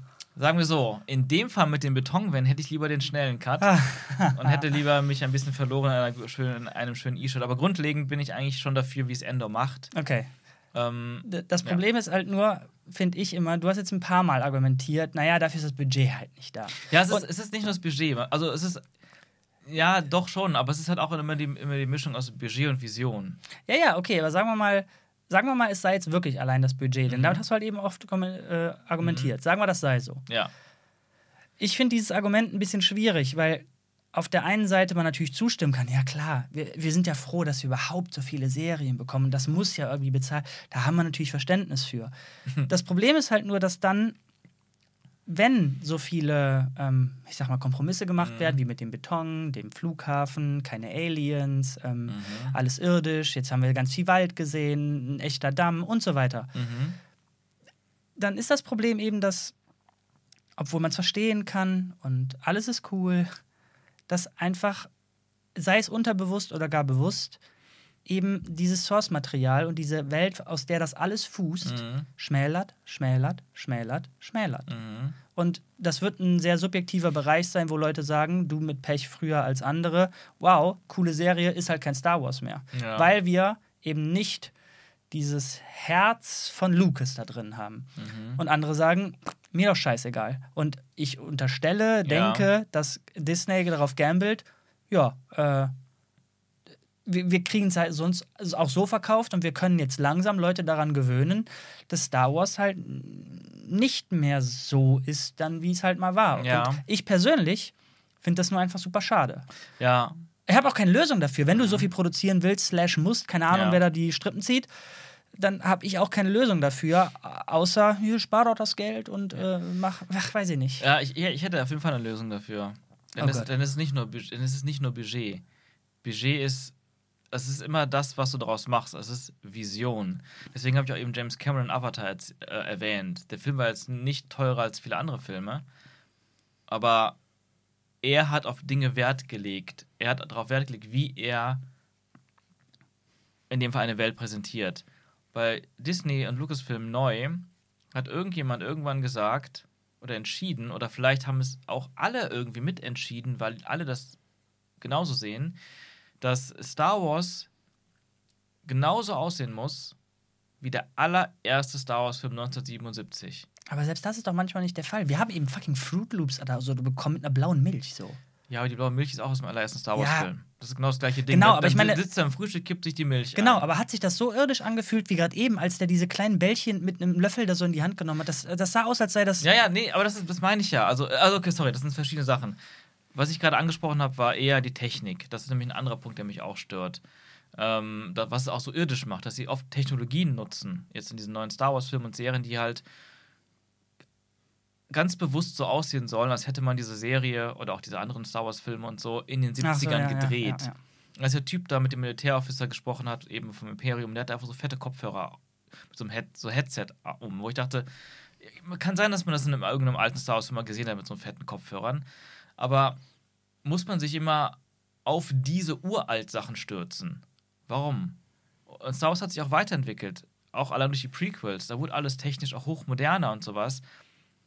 Aber nein, irgendwie sagen die Leute alle, die an der Machtposition sind, da oder Entscheidungen treffen, und inklusive die Regisseure teilweise, nee, wir wollen diesen 70er-Jahre-Look. Wir wollen diesen Uralt-Look, dieses Altbackene. Das unterstützt meiner Meinung nach auch noch, dass, dass es zu irdisch Okay. wird. Plus, aber die Budgetsache, äh, nee, auch generell, das hat eine Visionssache, weil du so kannst sagen als Regisseur, hey, lass uns mal Locations finden, die eben nicht Beton sind. Es gibt auch andere Locations, die man findet, die eben nicht Beton sind, die man dann ein bisschen ähm, verändern kann, dass die dann aussehen wie Star Wars. Also es ist wirklich eine Geschmacksfrage und eine Visionsfrage Ja. eines Regisseurs, weil der Regisseur sagt auch den Location Scoutern und den Art Directern, was genau es sein soll. Ja, aber Oder Moment, Moment. Du, du hast doch jetzt selber oft genug erlebt, Mhm. wie, wie du Milliarden kleine Battles kämpfst und richtig. halt irgendwo was aufgeben musst. Und, nee, das, das, das ist richtig, ja. und was, wenn jetzt dieser, Bet wenn, wenn die Vision eigentlich war, Beton Mhm. ist scheiße, aber das ist halt etwas, was ich, wahrscheinlich, ich kann mir sogar vorstellen, da war geplant, ey, da, da machen wir CG, bla, dann hat das diesen, diesen Zwischenmetall- und Plastiklook Mhm. und irgendwo hinten raus wurde ihm einfach der Hahn abgedreht. Das kann auch natürlich immer passieren. Aber so wie ich die Serie gerade sehe, glaube ich das nicht. Ich glaube, das ist eine ganz klare kreative Entscheidung. Krass, Zu okay. sagen, oder, oder, nee, es ist ja nicht nur, wir machen das jetzt Beton, sondern es ist ja auch eine Sache wie, keine Ahnung, also, wie soll ich das beschreiben, dass die gar nicht drüber nachdenken. Boah, dass man okay, einfach, dass krass, man einfach ja. sagt so, ah, das sieht toll aus, die Architektur ist geil, die Architektur war auch geil in dieser Location. Nur, dass man hat gesehen, dass es Beton ist. Und dass man gar nicht weiter drüber nachdenkt. So, die haben ja auch in der zweiten Folge von Endor Nudeln aus so einer Papiertüte gegessen. Haben wir auch drüber gesprochen, Mhm. wo ich mich sehr meine zu erinnern, dass Lukas gesagt hat, in Star Wars gibt es kein Papier. Das war eine von den Regeln, die er sich gesetzt hat, um diese Welt zu erschaffen. Eine von vielen Regeln. Oder vielleicht hat irgendein Designer über George Lucas gesagt, dass er diese Ja, ja. Regeln aufgestellt hat. Damit eben nicht irgendwie auch irgendwo Bücher rumstehen oder irgendwo Papier benutzt wird, als pa ausgedruckt oder sowas. Dass man ganz klar sagt, nein, eine technisierte Welt und da benutzen Leute nur Screens und whatever. Ja, ja. Und dann bauen die aber Papier rein, um so diese Anspielung zu haben auf Blade Runner, wie die da die Nudeln gegessen haben und 70er Jahre, 80er Jahre Style von Science Fiction. Und warte mal, da würdest du auch sagen, dass das gar nicht groß gewusst war, dass es diese Regeln gab? Nein, nein, nein, nein, nein. Da, darum geht, da geht es mir einfach nur darum, nee, nee, was ich damit sagen wollte, ist, das ist einfach der Geschmack der Macher. Die fanden das cool. Die Hm. wollten das, wollten ihre Welt so erschaffen und haben wahrscheinlich Wert drauf gelegt. Also man sieht es ja, du guckst dir Endor an, alle Folgen, und das habe ich ein paar Mal gesagt, ey, das sieht aus wie im ersten Alien-Film, ey, das sieht aus wie Blade Runner. Weil die ganz klar sich das als Vorbilder genommen haben, was an sich ja auch okay ist. Aber Ja, solange du den Rest halt nicht zu sehr verlierst, ja. Genau. Und, und, und deswegen sage ich halt, es ist, das ist, es sind viele Faktoren, aber Peter Jackson hat mit einem gewissen Budget eine Welt und eine Inszenierung geschaffen, die, die seine, ihresgleichen bis heute sucht, mit Herr der Ringe. Und diese Herr der Ringe-Serie, die das, das, das drei- bis fünffache gekostet hat, die kommt, also das ist, das ist einfach, also wirklich im Verhältnis gleich zu Peter Jacksons Version einfach billig. Warte mal, die, die Serie hat mehr gekostet als die Die Filme? Serie ist die teuerste Serie, Herr der Ringe ist die teuerste Serie aller Zeiten. Boah, krass. Und davon siehst du nichts. Und da kannst du halt nicht nur sagen, ja, die hat dann das Budget nicht. nee, genau, richtig, ja, Da ja. sind, es, sind, es gibt fähige Macher, es gibt unfähige Macher. ja. Und es gibt natürlich auch das Problem, dass auch bei fähigen Machern auch natürlich zu viele Leute dazwischen reden Ja, ja. können oder was auch immer für Grenzen einem aufgestellt werden. Aber es ist einfach so das Ding. Da sind viele Faktoren. Geschmack, Vision, Inszenierung, Budget, Entscheidungsträger. Im Endeffekt hat sich das aber bei Disney bis jetzt durchgezogen, dass sich Mhm. das so irdisch anfühlt. Und vielleicht ist es wirklich so, wir wollen das so machen. Vielleicht ist es so, wir können es nicht anders machen. Und vielleicht ist es auch einfach so, tatsächlich muss man einfach anerkennen, George Lucas ist ein verdammtes Genie. Im Worldbuilding. Ja, im Worldbuilding, aber in vielen noch mehr, auch, auch in vielen anderen Themen noch. Aber er, es gehört verdammt viel dazu, so eine Welt zu erschaffen. Und James Cameron ist ein Genie und Peter Jackson ist auch ein Genie. Und solche Leute sind einfach ganz rar in dieser Welt. Tja. Okay, langer Exkurs. Was ist mit Karn da los? Den haben wir ja auch wieder gesehen. Ja. Lass uns das als letztes vielleicht nehmen. Mhm. Ist wieder eine Stunde, heiliger Biber. Uh. Ja, ja. Ich hatte, als wir angefangen haben, ne, dachte ich so, boah, was soll man denn eigentlich erzählen heute? Ich weiß Ja. gar nicht. Ich habe mich so leer gefühlt bei der Folge. ähm, Was sagst du zu Kahn? Zu Ähm, den paar Szenen, drei, glaube ich, waren es, die wir Mhm. mit ihm hatten. Und zwei davon waren nahezu identisch. ja, ja, Khan ist jetzt Zum ganz unten angekommen, arbeitslos, wieder zurück bei Mama. Die versucht sich ein bisschen um ihn zu kümmern, aber scheinbar auch erfolglos. Ähm, der hat ein bisschen geweint, der war richtig Depri, der war richtig lost.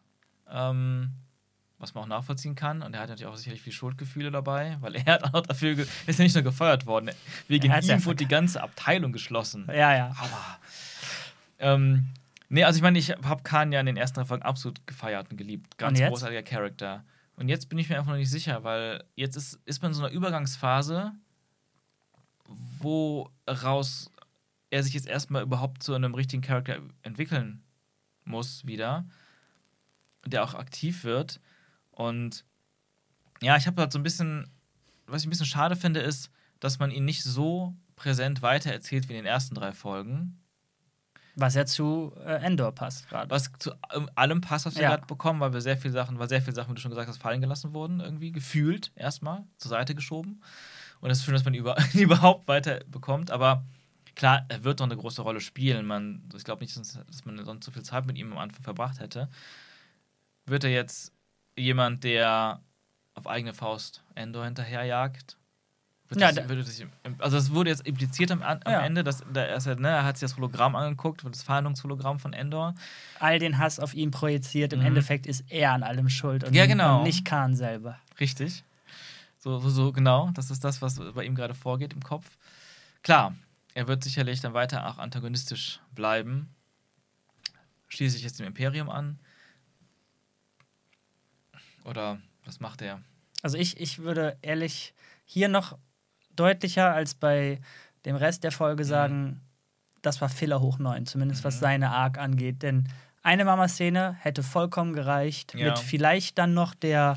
Weinszene und dann Mhm. das Hologramm und dann fertig. Ähm, Ja. Ich brauche nicht zwei Szenen, wo die über irgendwie Onkel reden, der Mhm. äh, ihn gar nicht erst für Kopfmaterial gehalten hat und so weiter. Mhm. Ähm, we- weiß ich nicht. Die, die Mutter ging mir irgendwie auf die Düse äh, und, und die habe ich eben schon angesagt, die, also diese. Dieses Cereal, die er bekommen hat, ja, die Milch war blau, keine Ahnung. Ja. War das jetzt ein, oh, oh, das war nicht nur Luke, der das getrunken hat, ich habe keine Ahnung. Ich ja, also Blue, Blue- Milk ist schon so ein größeres Fan-Ding. Es ist auch so ein Meme geworden, oder was Meme auch so ein Fan-Favorite geworden. Das, das, äh, ich weiß auch nicht woher, aber selbst in der Schulzeit haben, hat man, mein bester Star Wars-Kumpel und ich haben immer wieder über Blue Milk gesprochen. Das war schon damals ein Ding, bevor das Internet noch irgendwie groß war. Ja, es war irgendwie Fanservice, aber ich, tatsächlich fand ich das wieder weniger schlimm mit der, mit der Cereal. Nein, nein, ich kritisiere gar nicht das Mhm. Serial. Und außerdem musstest du mich tatsächlich auch erst darauf bringen, dass Mhm. das ein Hint sein könnte zu, oh, Luke, Fanservice, Meme, keine Ahnung was. Ich fand generell einfach nur, A, das ist eine, eine ganz normale Cereal Bowl. Mhm. Und ich sag dir, diese kleinen Bällchen, irgendwo im Amiland gibt es exakt diese Bällchen. Ja, ja. Auch in der Färbung. Wahrscheinlich. Ähm, und ja, na, wie machen wir jetzt mehr Star Wars da rein? Ach, stimmt, Blue Milk, da war ja was. Mach was blau. ja, genau. wie so hat sich das angefühlt. Ja, ja, richtig. Da genau. war ein Löffel mit, Mhm. das, also so viel Irdischkeit, keine Ahnung. Da, die ganze Szene war, weiß ich nicht. Ja, da, dazu passt aber ganz gut ein Interview mit dem Art Director von, ähm, oder war es der Location Scout? Ich glaube, der Art Director von Endor. Hau Der raus. hat sich zum Ziel gesetzt, es soll so real wie möglich sein, dass du denkst, es ist alles echt. Und dann erinnern wir die Leute wieder daran, dass es Star Wars ist. Aber wa- warum? Was soll das? Ich verstehe den Ansatz nicht. Ich verstehe nicht, warum man, warum man eine. Du hast es eben sehr gut beschrieben. Mhm. Das ist nicht einfach nur wir in der Zukunft. Das ist eine komplett fantastische Welt. Genau. Da sind fucking Laserschwerter so. Ja. Ähm, wa- warum muss das real aussehen? Ja, ich glaube, es ist immer die Sache, was heißt real. Ich, ich finde es ja, ja, ich find's ja geil. Der Ringe sieht auch real aus, obwohl es Fantasy ist. Und die alten Star Wars-Filme und teilweise auch manche Sachen sehen real aus, weil sich irgendwie, ne, weil es eine logische, authentische Welt ist, die durchdacht ist. Aber Okay, es sieht, es sieht aus, als könnte das in dieser Welt real sein. So würde ich es jetzt mal genau, interpretieren. das könnte man in dieser fiktiven Welt wirklich leben. Das Ja, ist für okay. mich, wenn man eine Star Wars-Welt real darstellt. Aber was wir haben, ist halt nicht nur das jetzt Ende, sondern eben auch, guck mal, das kennt ihr doch alle aus eurem Leben von der Erde. Ja, aber das ist genau die Sache. Und damit, das, das reiht sich perfekt in das Argument ein, Mhm. okay, wenn du Aliens wegnimmst, wenn du auf einmal da einen Damm hast und so weiter, Budget und so weiter, Mhm. dann entfernst du dich leider von Star Wars. Wir haben in Star Wars Mhm. niemals Feuer gemacht gesehen. Die haben nicht am Lagerfeuer gesessen und sich Mhm. Würstchen gebraten so. Die haben nicht, Ja. ähm, die, die, die haben nicht ein bei einem, äh, bei einem, äh, beim Schmieden eines Plans vor einem Stück Holz gesessen, Mhm. wo die Basis reingeritzt war. Der Typ hat das Ding geschnitzt. So. Ja. Das ist. Das ist einfach nicht Star Wars. Da gibt es Technologie und die Mhm. sind da am Campen wie vor 200 Jahren. Ja, richtig. Mhm. Mit Ziegen, die die äh, ausnehmen und weiß, weiß ich nicht alles. Richtig, also ich habe ich hab ja wirklich, also ich bin ja 100% bei dir. Ich bin ja da hinsichtlich sogar noch kritischer als, als die meisten auch. Aber ich, ich habe mir das mit dem Hologramm, das, oder nee, mit dem, mit dem Plan, mit der Planbesprechung, eben kein Hologramm. Ja, nicht nur kein. Hologramm, Holz, Junge. Ja, ja, richtig. Aber das, das, ich meine, da sind auch genug Bäume gewesen für Holz. Anders als bei Boba Fett, wo die auch immer wieder am Lagerfeuer Ja, ja. saßen in der Wüste und dann waren das nicht mal Bäume. War ja, war ja. Aber ähm, ich habe mir das halt so ein bisschen erklärt, dass die eben, dass das Tatane gehört, dass die quasi sich nicht technologisch zeigen und dass das irgendwie durch das Imperium halt irgendwie geortet werden kann, wenn die da irgendwie mit fetten, mit, mit Energiezellen und Technologien arbeiten. Das war so meine Erklärung. Die wurde nie gesagt, aber das so habe ich mir das quasi noch vielleicht schön geredet, aber dann Ja, war es mich ja. okay. Und ich weiß noch, ein anderer Kollege von mir hat auch mal gesagt, ähm, endlich mal keine Hologramme. Weil das ist so, natürlich, ich meine schon, als man Obi-Wan in dieser Pseudo-Rebellenbasis war und der haben sich wieder ein Hologramm angeguckt, eine Einsatzbesprechung gemacht. Es ist halt auch wieder so ein Klischee, ne? Selbst in Episode 7 war das so ein furchtbares Klischee. Die stehen alle um ein Hologramm rum und machen eine Planbesprechung. Und da kann, man, kann ich dann schon verstehen, wenn man sagt, als auch Filmemacher in der Hinsicht, lasst mal einen anderen Weg wählen. Ja, gut, aber dann, wenn du es halt in der Summe machst, dann ist es halt einfach ein Problem, finde ich. Ja, ich mein, guck, aber, aber okay, aber würdest du nicht sagen, es macht Sinn von deren Vorhaben, dass, dass die sich als Bauern tarnen und die dürfen keine Technologien haben. Ja, Moment. Moment, Moment. Damit, damit geht man ja dann davon aus, dass die Bauern, von denen die schon mal gesprochen haben, die indigenen Völker, Mhm. die davor da waren, die jetzt vom Imperium komplett verjagt Ja. wurden da, ähm, dass die auch absolut null Technologie hatten. Das, Ja. ist, das fällt mir in der Welt irgendwie schwer zu glauben.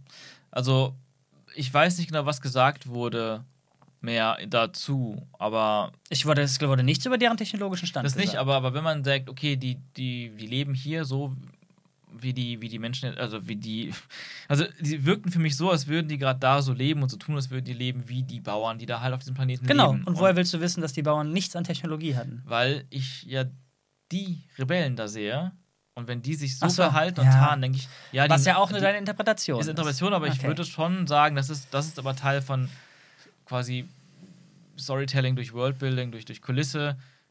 Die werden sich angepasst haben, wie die Leute da leben. Und die TIE fliegen ja auch über die hinweg. Und die wissen ja, dass die gesehen werden die ganze Zeit. Deswegen muss alles so Das aussehen. hat mich aber auch gewundert. Und zwar haben die doch äh, sich vorher ja auch versteckt. Ich meine, als, als Val und ja, Clem. auch als auf dem Berg waren. ja, genau. Also, wenn die da rumlaufen, da darf keiner rumlaufen, aber in dem nicht. Valley anscheinend schon. Ja. Ja, das ist halt, das sind, also wir, ich merke gerade, dass hier doch ein qualitativer Unterschied zu dem ersten Abenteuer ist. Denn diese Art von Diskussion, die wir gerade haben, die, hatten, Mhm. Ja. die hatte ich mit vielen Leuten und auch, ne, mit dir nicht, da warst glaube ich auf meiner Seite, über das ganze Game of Thrones Debakel, über die letzten Seasons, Mhm. Ja, ja. wo Leute, die das gemocht haben, was ich niemandem wegnehmen möchte, Mhm. aber für mich hat halt sehr viel gefehlt, ich will die Diskussion nicht aufmachen. Ja. Was ich aber an tausend Stellen gehört Mhm. habe, ja Moment, das könnte ja das und das sein. Und das kann man so erklären. Mhm. Und wenn das so viel wird, dass alles Spekulation ist, Ja. ist das einfach fucking weit weg von dem, was wir Ja. davor gekriegt haben. Und da, da darf man sich nicht wundern, wenn das Leuten sauer aufstößt. Schon, schon. Aber ich meine, auf, auf der anderen Seite, auf, Ferrix war, es war halt so eine, so eine Welt, wo, ja, wo du ja gesehen hast, wie die Leute leben, arbeiten, da gab es Raumschiffe, da gab es Technologie, da war trotzdem alles ein bisschen ärmlich und so. Und, und jetzt sind wir auf einem Planeten, wo du nur, nur Natur hast, nur Hütten und Feuer hast und Ziegen und sowas. Und diesen imperialen Damm, äh, der da ist. Und dann heißt es ja, die haben immer dieses Fest und da ist der kleine Tempel und sowas. Das wirkt für mich alles super, super ähm, technologisch unter, also unterentwickelt. Ja, ja. Also Hm. das, das finde ich für mich schon stimmig. Klar, man hätte vielleicht noch ein bisschen mehr von anderen äh, Einwohnern zeigen können, um das mal ganz klar zu machen. Vielleicht als sie gelandet sind, dass sie über so ein kleines Dorf geflogen sind oder sowas. Hm, good Aber- point, okay. Aber für mich, für mich hat sich das tatsächlich schon erklärt. Es ist halt nur trotzdem nicht so dienlich. Na, nee, das muss man echt unter, unterstreichen. Mhm. Es hat sich nicht erklärt. Du interpretierst das. Ja, aber doch, ich finde aus dem, was Kulissen, Kostüme und, und auch ein paar Sachen, die gesagt wurden, mir geboten haben, hat sich das für mich erklärt. Dass ich nicht, dass ich direkt sagen konnte, auch gerade weil als das Hologramm nicht ein Hologramm war, sondern eben ein, ein gebautes Modell, war für mich dann wirklich ganz klar besiegelt, die müssen ganz bewusst auf ihre Technologien verzichten und Ich, ich, ich, untersch- ich bleibe dabei, das ist eine Interpretation. Das Ja. ist kein, keine Erklärung. Es ist aber ein, Storytelling kann auch durch Kulisse und Kostüm entstehen, ne? Ja, aber ich meine, du, du, du machst eine, eine Assumption. Du gehst einfach davon aus, weil die Kulisse so war, denkst du, Ja. die mussten das tun, um angepasst. Das ist eine Interpretation. Das Ja, ist aber kein, dann- wir haben es gesehen. Das ist kein, jemand hat es gesagt. Jemand hat da eine Erklärung für geliefert. Ich sage nicht, dass das immer was Schlechtes ist. Ich muss nicht alles komplett explizit haben. Mhm. Ja. Ähm, äh, nur ist es halt eine Interpretation, kein, keine von der Serie gegebene Erklärung. Oder vielleicht doch, in dem, wie es designt ist und wie es uns präsentiert ist. Show, don't tell. Aber mal sehen, was, was vielleicht wird wie- wahrscheinlich nie aufgeklärt werden. Die Sache ist aber unabhängig davon, um was jetzt hintersteckt, weil Leute, die sowas gemacht haben, wie das, was wir bis jetzt gesehen haben, die werden sich sehr, sehr, sehr viele Gedanken gemacht haben zu jedem kleinen Detail. Das ist nicht einfach nur, ja, fuck, aber morgen haben wir doch keine Drehorte mehr, dann lass doch einfach mal hier in diesen Berg fahren. Nein, da, da brauchen wir nicht drüber reden, dass das jetzt hier immer noch Jammern auf sehr hohem Niveau Genau. ist. Ne? Wir sind weit weg von den anderen Serien. Das Richtig, ist, richtig. Aber was, was trotzdem so ein bisschen problematisch damit einhergeht, bei einer Folge, die, wo einfach gefühlt so wenig passiert, wo man das Gefühl hat, dass teilweise einfach nochmal Dinge aus der ersten Folge dieses neuen Abenteuers nur so ein bisschen wiederholt werden oder fortgesetzt werden und nur noch mehr vorbereitet wird auf den dritten Teil, der eigentlich schon im ersten Teil vorbereitet wurde, ganz gut. Ähm, kommt nochmal dazu, in seiner Langsamkeit, in seiner, in seiner Ruhe, in seiner von mir aus auch Tiefe, kommt dem Ganzen nicht zugute, meine ich, dass halt alles auch visuell relativ langweilig ist. Genau. Ja. Diese, diese Landschaft, also ich mag den Planeten an sich halt auch gar nicht. Aldani ist nicht meine Welt. Ähm, jetzt, wo wir diese Basis vom Imperium gesehen haben, noch weniger, weil das einfach nur ein alter Damm ist. Ich dachte gerade schon, du jetzt hat das gerettet, aber Nein, nee, gar okay, nicht. Okay, danke. Ähm, als man da drin war, äh, das Interieur sah auch aus wie so aus einem alten 60er, 70er Jahre Film, wo man halt eine ne, ne, irgendeine Evil Nazi Cave findet, wo eine Basis drin ist. Ähm, viel zu irdisch. Langweilig, visuell langweilig. Coruscant hat man jetzt ein bisschen wieder gesehen, aber wenig. Ein, zwei nette Bilder. Ähm, war aber auch gefühlt nicht wirklich was Neues. Ich habe mir eigentlich erhofft, dass jetzt, wo wir Mon Mothma kennengelernt haben, dass sich wirklich ein größerer politischer Thriller entwickelt und sie viel mehr interagiert mit anderen Charakteren, seien es Senatoren, seien es. Imperialen, seien es solche Dinge. Und bis jetzt haben wir aber dann eigentlich, wie du es schon gesagt hast, nur eine fast schon Wiederholung mit minimal mehr Informationen von ihrer Introduction von der Folge davor bekommen. Ja, und das macht es dann, dann irgendwie ein bisschen für mich dann natürlich auch weniger, ähm, ja, dann, dann bietet die Folge irgendwie noch weniger. Wenn es wenigstens irgendwie noch eine geile Welt gibt, wo das Worldbuilding dadurch ein bisschen mehr Spaß macht. Das Worldbuilding ist ja immer noch gut. Irgendwie detailliert. Aber wenn das, was wir da zu Gesicht bekommen, einfach visuell nicht viel macht, schwierig. Schwierig. Ich ähm, bin, aber komm, noch eine Sache. Ich will, wir haben sehr viel kritisiert. Irgendwas Positives? boah, da muss ich hier tatsächlich, äh, boah. Ähm, fang du mal an. Okay. Also eine Sache, die ich sehr cool fand, war ähm, der eine imperiale Offizier, Lieutenant, whatever, der ja Teil von der Rebellion ist, der sich ja scheinbar Ja. denen angeschlossen hat oder selber seinen Grudge gegen das Imperium hegt. Wir sehen ihn ein paar Mal in seiner Basis, von, von dieser imperialen Basis. Und dann gab es eine, also wir haben in der letzten Folge erzählt bekommen, dass es alle drei Jahre so ein ganz besonderes Event gibt auf diesem Planeten, was damals, Mhm. als wahrscheinlich die Kultur noch größer war, da auch so ein großes Riesenereignis war, wo viele hingepilgert sind, diesem kleinen Mini-Tempel. Und es wurde irgendwie beschrieben, wie als würden die Sterne vom Himmel fallen. Aber es ist eigentlich eher so eine chemische Reaktion in der Atmosphäre, die alle drei Jahre passiert. Und das wollten die auch nutzen, also die Rebellen nutzen für ihren, die Raub für ihren Was Raubzug. wollten? Wollen die wollen die, genau, wollen die. Das werden wir hoffentlich sicherlich auch noch sehen. Und da gab es so irgendwie auch wieder so einen sehr schönen menschlichen Moment zwischen den Imperialen, wo zwei Ah, ja. imperiale Ja. Arbeiter dann den, den quasi den Vorgesetzten gefragt haben, hey, können wir vielleicht unsere A Nachtschichtarbeit irgendwie verschieben? Weil wenn wir schon auf diese elendige Welt Aldani versetzt werden, wo es überhaupt nichts gibt, außer alle drei Jahre zumindest dieses wirklich tolle, besondere Ereignis, und wir das auch noch verpassen würden, können wir das nicht, können wir das uns nicht angucken. Wa- Was aber noch besser an der Szene war, fand ich, dass die das jetzt nicht so plakativ, wie du es gerade beschrieben hast, gefragt haben, sondern Mhm. die haben es schon noch in diesen, in diese, den Talk, den diese Beziehung äh, Richtig, mitbringt, richtig. geflechtet. Nämlich, Mhm. es würde die Moral boosten, wenn alle daran teilnehmen dürfen. Genau, genau. Und nicht, dürfen wir da hingucken. Ja, ja, richtig, richtig. In die, also das war quasi deren eigener Genau, Wunsch, aber richtig. dieses in, Gut verpackt, in, in der ja. Sprache von, von allen war es natürlich Authentisch komplett in verpackt, dieser ja. militärischen Hierarchie gesprochen. Das war, das fand ich sehr schön. Und das fand ich irgendwie, es macht wieder das, was die ersten Erfolge gut gemacht haben. Auch obwohl es die Bösen Ja, sind, ja. haben sie Die Gesichter, sind Menschen und nicht nur Plastikhelme, die man K.O. hauen kann mit der Faust. Ich habe ich hab doch ein, Mhm. ein positives äh, Ding mitgenommen. Leider auch mit einem negativen Outcome. Ähm, da kann ich ja nichts für. Ja. Und zwar, ähm, ich weiß leider immer noch nicht, wie der Charakter heißt, der junge, kleine, verschrobelte Typ. mhm. Ähm, der übrigens, das muss man mal hier so als Mini-Perle droppen, eine echt geile Serie auf Netflix hat. The End of the Fucking World. Ja. Damit ist er berühmt geworden. Hammerding. Ja, sehr geile Serie. Und auch, ähm, er hatte auch eine geile Rolle in einer geilen Folge von Black Mirror. In der zweiten Staffel, in der ersten Staffel. Okay.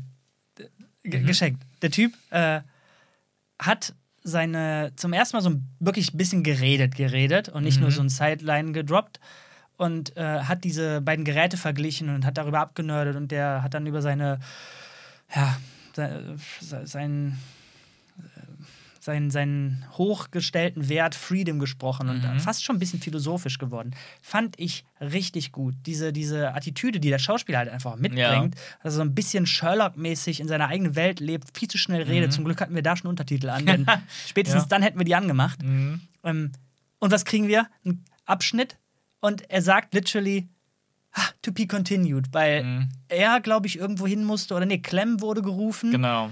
Und ich, was, wie, hä?